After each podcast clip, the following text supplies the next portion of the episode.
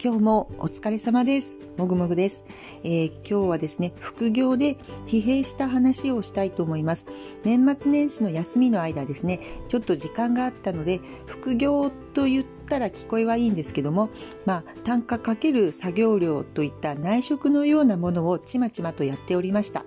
先日その分についての明細書が送られてきたんですけどびっくりするほど安かったんですね。時間は相当かかったんです。でも単価は自分でも相場を知っていて十分承知の上だったんですよね。しかし改めて紙面で金額を見るとやっぱり安いですね、えー、簡単にできるものと時間のかかるものがあって一様ではなかったんです。えー、で、それをトータルで、えー、時間で考えて時給換算してみると、最低賃金かそれを下回るくらいの金額でした。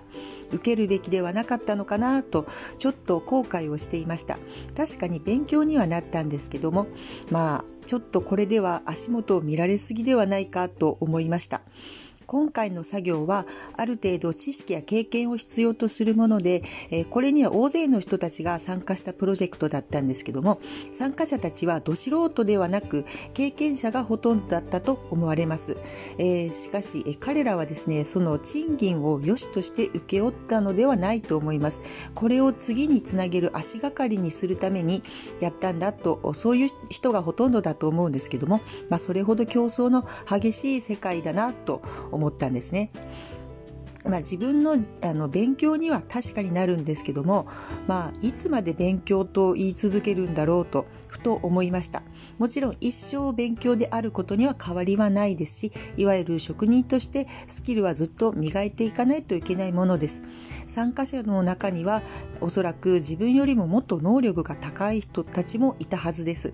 まあ、こういった人たちはですねこの仕事を受けたあわけですから自己評価がちょっと低いのかなと思いました。そのマインドだったらずっとそこから抜け出すのは難しいことだと思われます。自分の才能を無駄遣いしているわけですからね。またその一方で業界の中には驚くほど能力が低いのに自己評価だけ突出して高い人もたくさんいるんですよね、まあ、どこの世界でもそういう人っていうのはいるんでしょうけども、まあ、胃の中の蛙ですよね。自分につける値段っていうのは人それぞれでそこはその人の能力と、まあ、他者の差があるのでそこはお客さんが選ぶことだと思います。あとはご縁とかですね。ただあの人ビッグマウスなんだよねと言われない程度に自分のつける値段と能力のバランスを取りたいと思いました。